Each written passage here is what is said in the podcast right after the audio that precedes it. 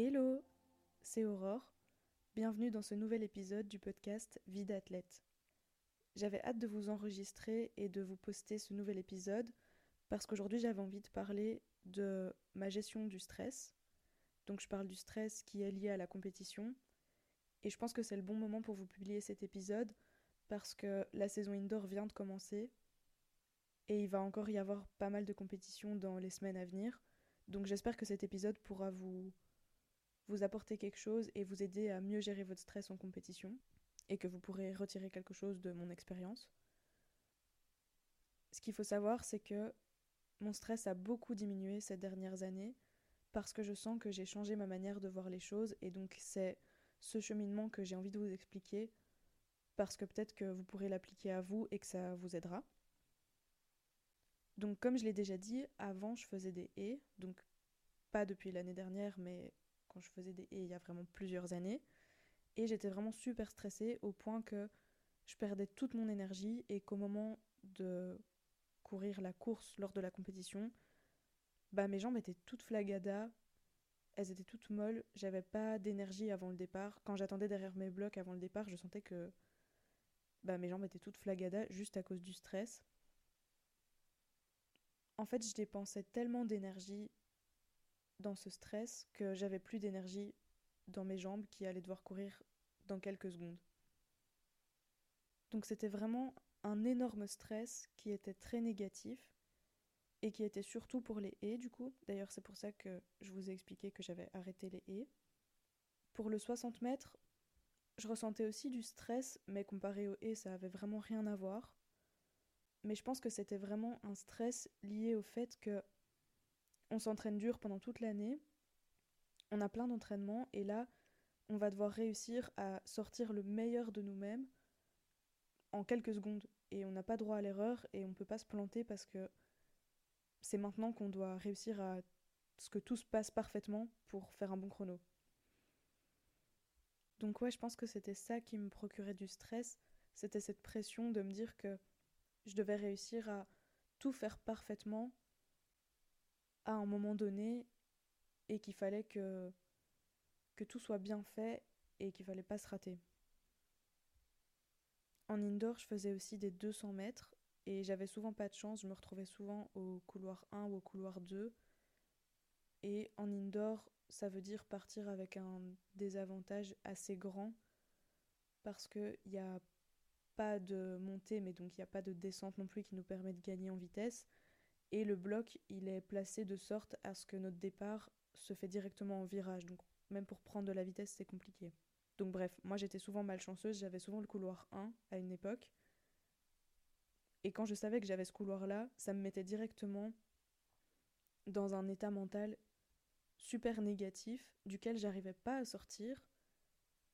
Et donc j'avais des idées négatives en tête en boucle, donc j'arrivais pas à me défaire et c'était ça qui me bouffait toute mon énergie en fait.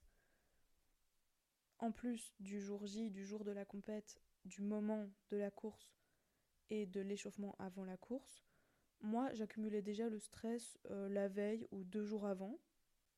Donc au moment de courir, autant vous dire que j'avais vraiment un stress accumulé qui était au max. J'étais vraiment une, une boule d'énergie négative et de stress. Parce que toute seule dans ma tête, j'avais décidé de me faire une espèce de checklist mentale de tout ce que je devais faire pour que ça se passe bien. Et s'il y avait une chose que je pouvais pas cocher parce qu'elle n'était pas faite parfaitement, bah tout allait mal se passer et tout allait être négatif, en gros. Dans les trucs qui étaient sur ma checklist et que je devais absolument cocher et qui devaient absolument être faits parfaitement, sinon tout allait foirer de A à Z, c'était mon alimentation la veille et le jour de la compétition, je devenais vraiment obsédée par tout ce que je mangeais. Il fallait absolument que je mange suffisamment pour avoir de l'énergie, mais pas trop, pour pas être trop lourde. Et puis il fallait aussi réussir à gérer le fait que souvent le 60 mètres c'est tôt le matin et que le 200 mètres c'est en fin d'après-midi et donc on est toute la journée sur place. Donc le jour J aussi il faut réussir à manger suffisamment pour gagner de l'énergie, pas manger trop pour pas être trop lourde, manger au bon moment. Enfin bref, je me mettais une pression de ouf avec ça. Et si je sentais que j'avais mangé un peu trop tard, ou que j'avais mangé un peu trop lourd, ou que j'avais mangé un peu trop tôt, Bref, je pouvais pas le cocher sur ma checklist et donc euh, c'était un truc qui s'était mal passé et qui allait forcément jouer dans le fait que j'allais faire une contre-performance.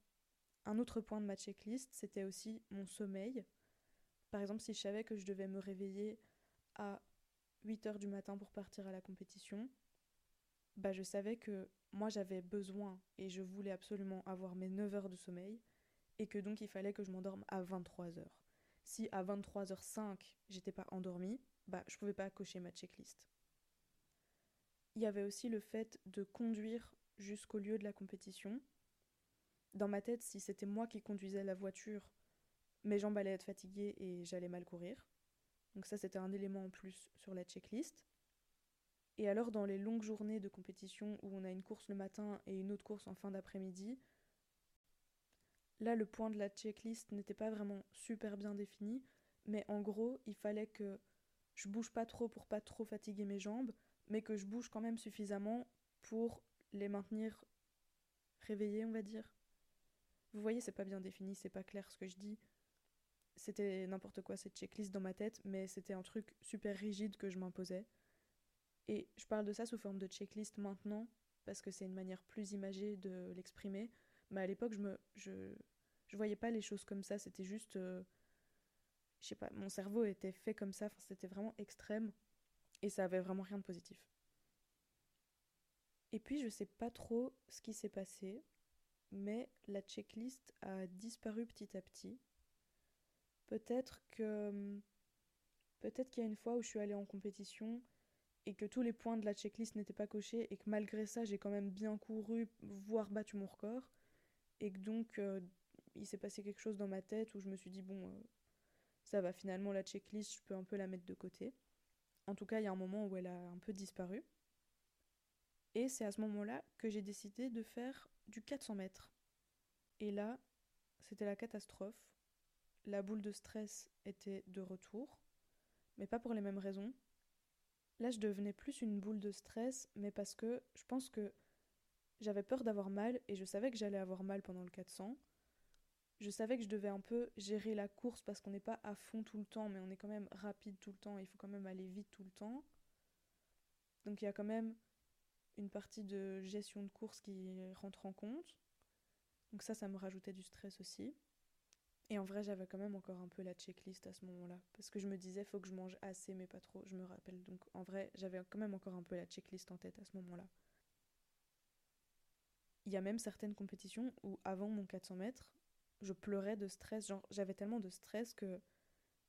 Je sais pas, il y avait trop d'émotions. J'avais besoin de me décharger et je fondais en pleurs. Enfin, vraiment, c'était n'importe quoi. Et d'un côté, je savais que c'était pas normal de se mettre dans des états pareils ben, pour une compétition et que ça m'apportait rien de positif, mais en même temps, j'arrivais pas à m'en sortir. Mais maintenant, ça a changé, et c'est de ça dont je veux vous parler. J'ai essayé de réfléchir, mais je me rappelle plus très bien qu'est-ce qui a été l'élément déclencheur qui a fait que j'ai réussi à changer de mindset. Euh, peut-être que ça va me revenir en papotant, je sais pas. Je pense que quelque chose qui a pu jouer, c'est que ma coach me disait qu'elle me trouvait pas assez agressive et assez méchante avant mes courses. Et je pense que c'est parce que je me laissais tellement envahir par le stress que, ben, comme je le disais, j'avais plus d'énergie à donner. Et je pense que elle, le voyait et donc elle me disait mais sois plus méchante, sois plus méchante quand tu cours, sois plus méchante avant ta course. Je me rappelle qu'elle m'avait dit mais tu vois pas qu'il y a des filles qui se claquent le visage avant de courir, pourquoi tu fais pas ça? Et j'étais là mais je sais pas, je suis gentille moi. Ah oui, et je pense, je suis pas sûre, hein, il n'y a peut-être pas que ça, mais maintenant ça me revient. C'est quand j'ai commencé à reprendre les entraînements de haies, elle avait vraiment insisté sur le fait que, mais Aurore, sur les haies, quand tu fais des haies, tu dois être méchante, et tu dois être agressive, et tu dois être énervée. Et je pense qu'à l'entraînement, j'ai commencé à essayer de me mettre un peu dans ce mood-là. J'ai essayé de m'énerver un peu. Enfin, c'est pas vraiment ça le terme. Mais on, va résumer ça comme ça. J'ai essayé de m'énerver un peu à l'entraînement avant mes courses. Non, c'est pas m'énerver, j'ai pas envie de dire ça, c'est peut-être pas euh, le meilleur terme. Mais je pense qu'en fait, je me suis dit, toute cette énergie négative que j'ai et qui que je sais pas quoi en faire et ça devient juste du stress et c'est juste du négatif, ben je vais essayer de le transformer en énervement. Mais c'est pas vraiment de l'énervement parce que si vous me connaissez personnellement, genre euh, ça me ressemble pas vraiment. Enfin genre c'est pas vraiment ma personnalité. Mais je crois que ce que j'ai commencé à faire, c'est que je me suis dit OK, je vais aussi me claquer les cuisses pour voir ce que ça fait. Genre peut-être que ça va me permettre euh, d'évacuer le négatif en énervement entre guillemets en me tapant les cuisses.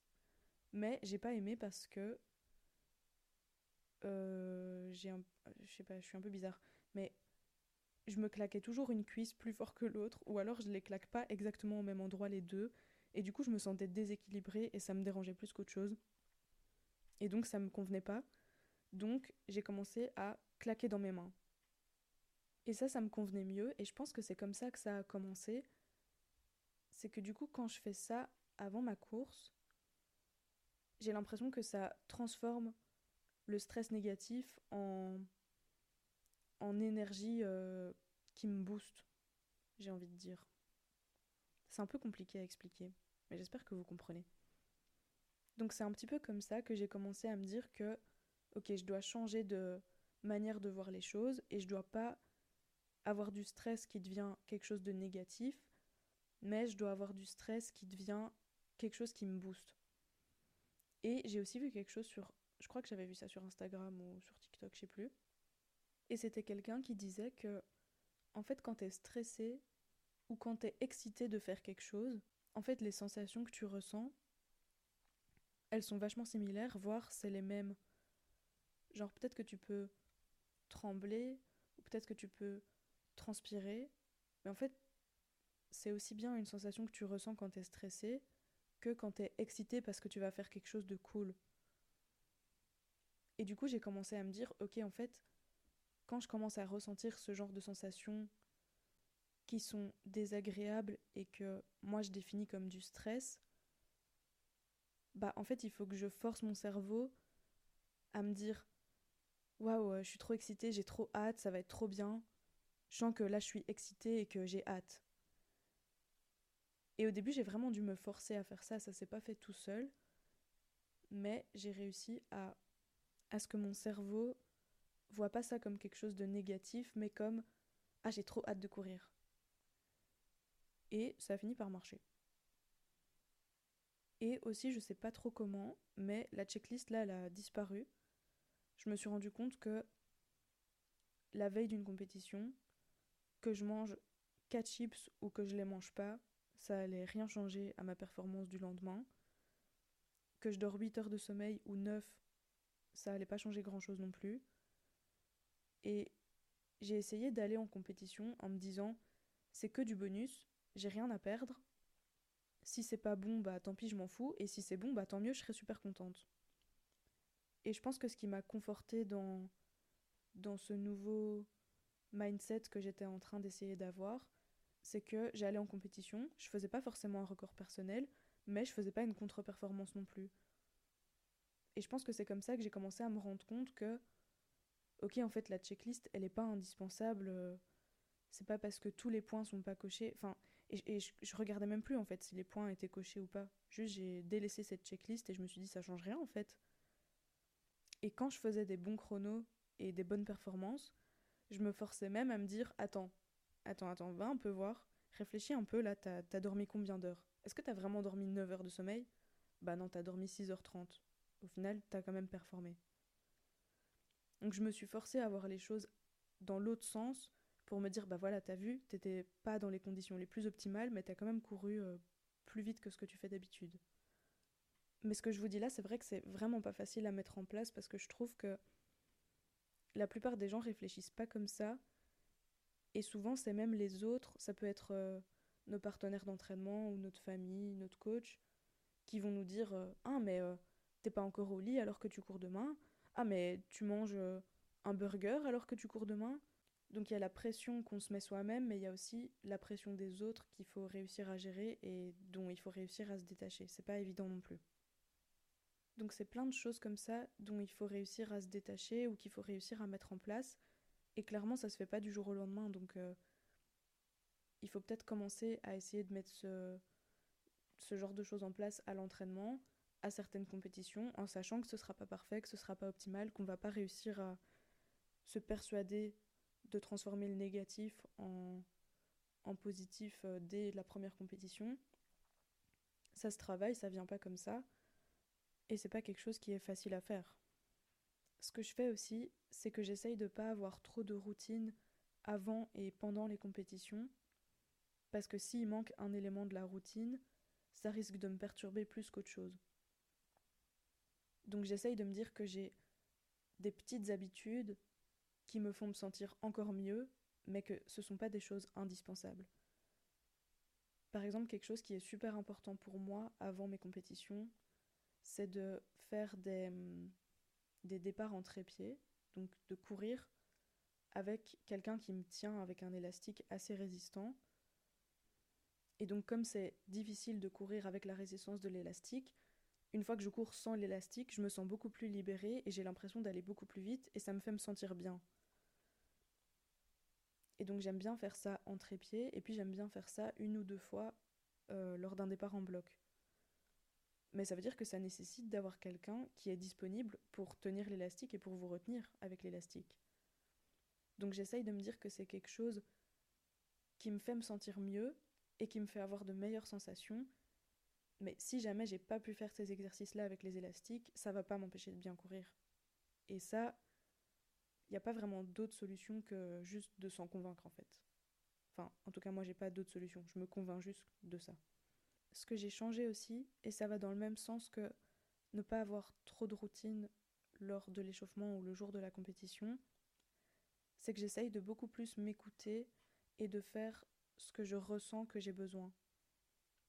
Par exemple, si la course, elle est l'après-midi et que j'ai déjà eu une course le matin et que je me dis que entre les deux, ce serait bien que je mange un plat suffisamment gros mais pas trop lourd et pas trop tard mais pas trop tôt non plus, j'essaye de pas trop réfléchir à qu'est-ce qui dans la théorie serait vraiment optimal de faire, mais de faire ce que moi je sens que j'ai besoin. Parce que parfois je me forçais à manger, alors qu'en fait j'avais juste pas faim.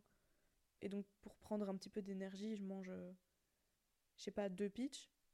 Moi j'aime bien manger ça, ça passe facilement, ça se mange vite, enfin bref, j'aime bien les pitchs. Donc euh, bah peut-être que manger juste deux pitchs avant de repartir s'échauffer, c'est pour moi c'est mieux que de manger un plat de pâtes pas forcément tous les jours, mais j'essaye de prendre chaque compétition de manière vraiment euh, individuelle. Et il y a des fois où je vais sentir que j'ai besoin de manger plus. Parfois, j'aurai pas faim et je vais rien manger. Parfois, je vais juste manger un tout petit peu. Enfin, j'essaye de vraiment m'écouter à chaque fois plutôt que de respecter un protocole euh, qui est censé être défini de manière théorique, mais en fait qui correspond pas forcément à tout le monde ou qui correspond juste pas à votre état du jour. Comme je vous disais, avant j'étais convaincue que quand j'allais à une compétition, il fallait pas que je conduise parce que ça allait me fatiguer. Mais en fait, du coup, je m'ennuyais dans la voiture et je faisais que réfléchir à ma course, anticiper ma course de manière négative. Et en fait, c'était pas bénéfique du tout au final de faire ça. Donc maintenant, ce que je fais quand je vais en compétition, c'est que c'est moi qui conduis et je me suis rendu compte que ça fatiguait pas spécialement mes jambes. Et du coup, je suis concentrée sur la route et je suis pas en train d'avoir des pensées négatives sur ce qui pourrait potentiellement mal se passer euh, à la compétition ou pendant ma course. Mais donc ça, c'est pas ce que la théorie veut ou ce que les gens disent de manière générale. C'est moi, je me suis écoutée et j'ai analysé la situation et je me suis dit, bah en fait, qu'est-ce qui me correspond à moi? Bah moi, je préfère conduire pour aller à la compétition. Je sens que je me sens mieux comme ça. Dans le même style, avant, j'étais convaincue que ah bah voilà, ce week-end, j'ai mes règles, donc euh, c'est sûr je vais pas pouvoir performer. Enfin, je vais y aller et je vais donner ce que j'ai, mais c'est sûr que ça sera en dessous de mes performances habituelles parce que j'ai mes règles. Jusqu'au jour où je suis allée en compétition et où j'avais. Enfin, j'ai pas des règles super fortes, mais ça me dérange quand même un peu dans le ventre, parfois quand j'ai mes règles. Et il y a un jour où je suis allée en compétition, j'avais ce mal au ventre, pas euh, super gênant ni super douloureux, mais c'est quelque chose qui est là et qui est quand même un peu embêtant. J'ai fait mon 100 mètres et j'ai battu mon record. Et ça m'a vraiment rassurée et je me suis dit, ok, en fait, le fait d'avoir mes règles et d'avoir cette gêne là, c'est pas quelque chose qui m'empêche de performer. Donc en fait, je dois pas écouter ce que les gens disent comme des vérités générales. En fait, euh, il faut que j'analyse la situation en fonction de moi et en fonction de comment moi je me sens. Donc je vous invite à réfléchir à toutes ces choses-là que vous faites par habitude, que vous faites parce que vous êtes habitué à ces routines-là, que vous faites parce qu'on vous a dit de le faire, ben remettez-le en question la prochaine fois, pas forcément en compétition, remettez-le d'abord en question lors de votre échauffement juste à un entraînement. Réfléchissez à ce que vous vous ressentez, ce que vous vous sentez que vous avez besoin. Et petit à petit, essayez de vous poser ces questions-là quand vous allez en compétition. Je vous dis pas de tout changer de A à Z le week-end prochain quand vous allez courir en compétition. Mais voilà, j'essaye de vous conseiller de petit à petit essayer de remettre en question ce qu'on vous a toujours dit comme des vérités absolues, bah, essayez de réfléchir un petit peu à qu'est-ce qui vous correspond vraiment à vous. Et j'ai encore un autre exemple que je vous donne du coup. C'est que les éducatifs que je faisais en compétition avant ma course, c'était toujours sur 30 mètres et c'était deux fois tape-fesse, deux fois skipping, deux fois jambes tendues, deux fois skipping avec ouverture, deux fois skipping une jambe avec jambe tendue l'autre jambe. Enfin bref, j'avais vraiment un ordre d'éducatif comme ça que je respectais, c'était toujours la même chose. Et à un moment, je me suis dit bah en fait, je sens que je vais faire aujourd'hui, je sens qu'aujourd'hui, j'ai besoin de faire une fois tape-fesse pour échauffer mes ischios correctement. Je vais pas en faire 45. Je sens que une fois ça me suffit pour être juste bien et pas me fatiguer. Et que je vais faire deux fois skipping mais je vais vraiment les faire en me concentrant et en mettant l'intention d'être rapide avec mes jambes. Et je vais le faire juste deux fois et je vais pas rajouter encore 45 exercices après, mais ces deux fois-là, ces deux passages que je vais faire, je vais vraiment me concentrer dessus. J'ai envie de sentir que mes jambes vont vite et c'est ça la, sensation que je vais enregistrer dans ma tête et que je vais essayer de retenir pour essayer de le reproduire au moment de la course. Voilà, enfin, je sais pas si cet exemple vous aura aidé, mais en tout cas, c'est un des trucs que j'ai, entre guillemets, remis en question, donc je vous en parle aussi. Comme ça, vous savez vraiment tout. Quelque chose que je fais aussi, mais ça, je pense que ça coule de source, juste... Euh, je, je sais pas pourquoi je le faisais. En fait, on m'a dit, tu t'échauffes une heure avant ta course. Et donc, moi, je m'échauffais une heure avant ma course. Mais en fait, souvent avant d'aller à la chambre d'appel, j'ai besoin d'aller faire un dernier petit pipi. Pas toujours, mais parfois ça arrive. Et quand j'ai besoin d'aller faire ce dernier petit pipi, ben en fait, comme mon, échauffement il est vraiment millimétré pour que je finisse au moment où je dois aller à la chambre d'appel, ben en fait, j'avais pas le temps d'aller faire pipi. Et donc, c'était quelque chose qui me rajoutait aussi du stress parce que je me disais, en fait, j'ai pas eu le temps d'aller faire pipi, j'aurais dû aller faire pipi, j'aurais dû commencer un peu avant. Bref, maintenant, je préfère commencer mon échauffement plus à l'avance, quitte à devoir attendre 10 minutes euh, assise et au calme en restant concentrée mais en étant un peu moins active plutôt que de terminer dans le rush et de pas avoir le temps d'avoir fait suffisamment de départ en bloc ou, ou je ne sais quoi, enfin bref. J'essaye de m'y prendre bien à l'avance. Mais vraiment ça je pense que ça coule de source juste euh, je sais pas pourquoi je le faisais pas mais bref. En tout cas, je préfère maintenant avoir 10 minutes d'avance plutôt que 5 minutes de retard. Par contre, quelque chose qui me stresserait sûrement si jamais ça devait arriver. Mais c'est pas arrivé depuis que j'ai mis ce, nouvel état d'esprit en place. C'est si jamais j'ai une course qui est le matin et une autre course qui est par exemple euh, fin d'après-midi, genre 4 ou 5 heures après. Vu que maintenant je fais surtout euh, des haies et du 100 mètres, les deux s'enchaînent en général de manière assez, euh, assez rapide. Donc j'ai pas été confrontée à ça depuis que j'ai mis ce nouvel état d'esprit en place, comme je vous disais. Mais ça, c'est vrai que c'est quelque chose que je sais pas trop comment je gérerais.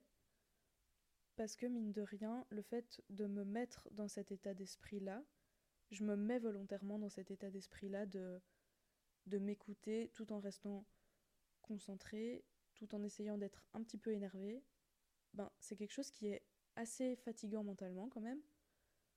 Donc si je dois réussir à rester dans cet état-là toute une journée jusqu'à ma course qui est après euh, en début de soirée ou quoi, je, je sais pas trop comment je gérerais ça. Parce que par exemple, quand je fais les haies et que j'ai mon 100 mètres qui est par exemple euh, mon 100 mètres ou mon 60 mètres qui est une heure ou une heure et demie après, ben j'ai le temps de, de revenir à mon état normal après ma course de haies de débriefer ma course de haie euh, avec la personne qui a regardé ma course ou de regarder une vidéo, de réfléchir à ce que j'aurais pu améliorer, d'enregistrer les sensations qui étaient bonnes et de ne plus penser à celles qui étaient mauvaises et de les virer tout de suite. J'ai le temps de faire toutes ces choses-là, de décompresser un petit peu, avant de me remettre dans mon état de, de concentration et d'énervement. Mais s'il y a un délai entre deux courses qui est de 4 ou 5 heures, je ne sais pas comment je gérerais ça. Mais heureusement, j'y ai pas été confrontée euh, récemment, donc tant mieux. Et en parlant du fait de devoir justement se rééchauffer parce qu'on fait plusieurs courses sur une même journée, c'est pareil, avant j'avais tendance à suivre un espèce de protocole de ok s'il y a une heure d'écart, je me rééchauffe pas complètement depuis le début, mais je reprends aux éducatifs, j'en fais un peu moins et je me mets directement en spikes après. Par contre, s'il y a eu plus de deux heures, alors je recommence mon échauffement depuis le tout début avec le footing, euh, les étirements, la mobilité et tout. Et en fait, euh, bah, pour moi, je trouve que. Je sais pas, c'est pas que ça marche pas, mais en fait, je préfère m'écouter moi et me dire ok, mon... j'ai fait mon 100 mètres, mon 200 mètres, il est dans, dans une heure, bah, qu'est-ce que j'ai besoin de faire? Et il y en a qui vont avoir besoin de reprendre plus du début, il y en a qui vont directement débouler en basket et puis mettre les spikes. Moi, je sens qu'il y a des fois où j'ai besoin de faire quelques éducatifs avant de débouler et puis de mettre les spikes. Parfois, je sens que mes jambes sont déjà trop fatiguées et que si je recommence à faire plein d'éducatifs et puis débouler et puis mettre les spikes, ça va plus me fatiguer qu'autre chose. Donc souvent ce que j'ai tendance à faire, c'est que j'en fais pas trop parce que je sens que mes jambes sont un peu flagada et que mon, mon cerveau peut-être est un peu flagada aussi. Et donc j'essaye de faire juste des choses qui me procurent des bonnes sensations et qui me mettent en confiance pour la course. Et je m'échauffe suffisamment bien sûr pour ne pas me blesser, mais je recommence pas à faire 3000 trucs parce que je sens que ça me fatigue plus qu'autre chose. Enfin, je sais pas si c'est clair ce que je dis, mais ce que, je, ce que j'essaye d'expliquer, c'est que je me concentre vraiment sur, ok, à l'instant T, qu'est-ce que je sens que j'ai besoin? Est-ce que je fais exactement comme mes partenaires d'entraînement? Je les suis dans leur réchauffement, je fais comme eux, mais en fait, peut-être que ça me correspond pas complètement et que ce qu'ils vont faire, ça va être trop pour moi ou ça va être pas assez pour moi, ça va pas me procurer les bonnes sensations. Enfin bref, je sais pas si mon explication est très claire, mais ce qu'il faut vraiment tirer de cet épisode, c'est s'écouter et se focus sur ses sensations à soi, plutôt que de suivre des espèces de routines qu'on qu'on nous a inculquées, euh, pas forcément à tort, hein, parce que quand on est jeune, je pense que c'est bien d'avoir des routines à suivre, mais au plus on évolue et au plus on avance, au plus c'est bien d'essayer de d'adapter ces routines un peu faites pour tout le monde, bah de les adapter à soi pour qu'elles nous soient vraiment personnelles et que ce soit pas non plus trop des routines. Est-ce que c'est vraiment clair ce que j'ai dit? J'espère que vous me comprenez. Purée, j'espère que quand je vais monter cet épisode, je vais pas me dire My God, mais qu'est-ce que t'as raconté? C'est pas du tout compréhensible. Je pense que vous comprenez ce que je veux dire, que je le formule peut-être pas de la meilleure des manières, mais que comme je donne plusieurs exemples, c'est quand même compréhensible. En tout cas, j'espère. Et le dernier point dont je voulais vous parler, après promis j'arrête, c'est quelque chose que j'ai remarqué qui me mettait aussi parfois dans un mauvais état d'esprit avant une compétition. C'est que, par exemple, s'il y a une compétition le samedi, on fait notre séance préparatoire le jeudi, et donc on fait euh, des blocs, des départs, des départs sur les haies, des départs sur le plat, euh, bref, ce genre de trucs-là. Et j'ai remarqué qu'avant, j'avais tendance à me dire, ok, là c'est la séance préparatoire, donc il faut que j'ai des bonnes sensations, pour pouvoir bien courir lors de la compétition. Et du coup, si j'avais pas des bonnes sensations et que je faisais pas des bons départs sur les haies et que j'étais trop loin de la première haie ou enfin bref, ce genre de trucs là, je me disais OK, j'ai eu des mauvaises sensations donc euh, bah ça va juste pas aller à la compétition quoi. Et pareil, maintenant j'essaye de me convaincre que et ça m'est arrivé la semaine passée hein. J'ai pas eu des bonnes sensations euh, lors de la séance préparatoire sur les haies. J'arrivais bien sur la première haie, mais ensuite, j'arrivais pas bien à enchaîner sur la deuxième et la troisième et C'était pas une mauvaise séance, mais juste j'avais pas eu les bonnes sensations qui mettent bien en confiance et que j'avais pas ressenti ce que j'avais envie de ressentir pour être vraiment bien en confiance. Bah, je me suis dit, ok, au moins la première et euh, c'était pas trop mal, c'était bien. Mon départ, j'ai poussé correctement, ok, je retiens ça. Et après, pour la suite, ben, je me souviens que mardi d'il y a deux semaines, j'avais vraiment eu des bonnes sensations bah en fait je vais mixer les sensations, je vais retenir les bonnes sensations que j'ai eues le jeudi pré-compète et le mardi d'il y a deux semaines que j'avais bien kiffé, bah je le retiens aussi. Et peut-être que ça coule de source pour vous, mais vraiment moi c'est un truc qui m'a un peu pourri mes compètes et qui m'a rajouté du stress pendant des années, c'était bah, si mon, ma, séance de pré-compète se passe mal, ma compète va mal se passer. Peut-être, enfin en vrai, dit comme ça, j'ai l'impression que c'est logique de se dire bah non, évidemment que c'est pas vrai. Mais vraiment, moi, c'est un truc dont il a fallu que je me détache. Donc, si ça peut vous aider d'entendre ça, prenez-le. Si ça vous aide pas, bah tant pis pour vous. Euh, voilà. C'était un peu un micmac de plein de trucs que j'avais envie de dire. Euh, j'avais envie de dire plein de choses sur qu'est-ce que moi j'ai fait et comment j'ai essayé de, de changer ma mentalité pour euh, mieux gérer mon stress. Parce que maintenant, je trouve pas que j'ai, je trouve plus que j'ai du stress en fait. Je trouve juste que j'ai une énergie différente, mais c'est pas un stress. Donc j'avais envie de vous partager un peu toutes les réflexions par, lesquelles j'étais passée à différents moments de ma vie, euh, lors de différentes saisons, à différentes compétitions, et qui m'ont aidé à ce que aujourd'hui je puisse vraiment aller en compétition sereinement et sans stress et avec une bonne énergie qui me permette de bien courir. Et vraiment depuis que j'ai mis ça en place et que ça s'est vraiment bien mis en place et que ça fonctionne bien pour moi et que je sens que j'ai bien trouvé ce qui me convenait, bah il n'y a pas eu de compétition où je me suis dit ah ça s'est mal passé, j'ai mal géré mon stress, j'ai mal euh, enfin voilà, enfin depuis que j'ai réussi à mettre ça en place, bah ça a jamais euh, ça a jamais échoué genre. Donc j'espère que toutes ces infos, tous ces blabla, tous ces exemples et, et toutes ces choses que je vous ai expliquées, bah il y en aura peut-être certaines qui vous auront pas parlé, mais j'espère qu'il y en a certaines qui vous auront qui auront un peu résonné en vous et qui vous aideront pour vos prochaines compétitions et pour cette saison indoor là dans laquelle euh, on est déjà bien bien lancé. J'espère vraiment qu'il y a certains éléments qui auront pu vous qui auront pu retenir votre attention et qui vous aideront à l'avenir. C'est peut-être un épisode à écouter plusieurs fois aussi parce que je voulais pas que ce soit trop structuré et que juste je vous fasse euh, une notice explicative de voilà, étape 1, pour ne plus stresser, vous devez faire ça, étape 2, vous devez faire ça parce que c'est pas comme ça que ça marche, il faut que vous trouviez ce qui vous correspond à vous et c'est pour ça que je voulais vraiment donner plein d'exemples et plein de réflexions que j'ai eues qui m'ont aidé pour que vous puissiez euh, récupérer celles qui vous intéressent. Et donc il faut peut-être que vous le réécoutiez aussi pour que pour, pour y voir plus clair en fait. Enfin je sais pas, peut-être pas. Vous me direz ce que vous en avez pensé en tout cas. J'espère vraiment que ça aura pu vous aider parce que le stress c'est vraiment quelque chose qui m'a pourri mes compétitions pendant des années et j'espère que du coup ce sera pas votre cas. Merci de m'avoir écouté, merci d'avoir écouté ce long épisode. J'espère qu'il vous aura plu. N'oubliez pas de vous abonner à ce podcast, de vous abonner au compte Instagram. Vous pouvez m'envoyer des messages, vous pouvez m'envoyer ce que vous avez pensé du podcast. Si les conseils que je vous ai donnés, les expériences que je vous ai partagées ont pu vous aider, vraiment ça me ferait trop plaisir que vous me fassiez vos feedbacks.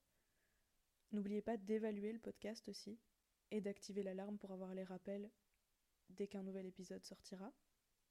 Je fais en sorte que les épisodes sortent à 6h du matin pour que vous puissiez les écouter dès leur sortie si vous le souhaitez.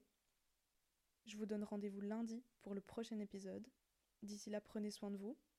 Bon entraînement. Bye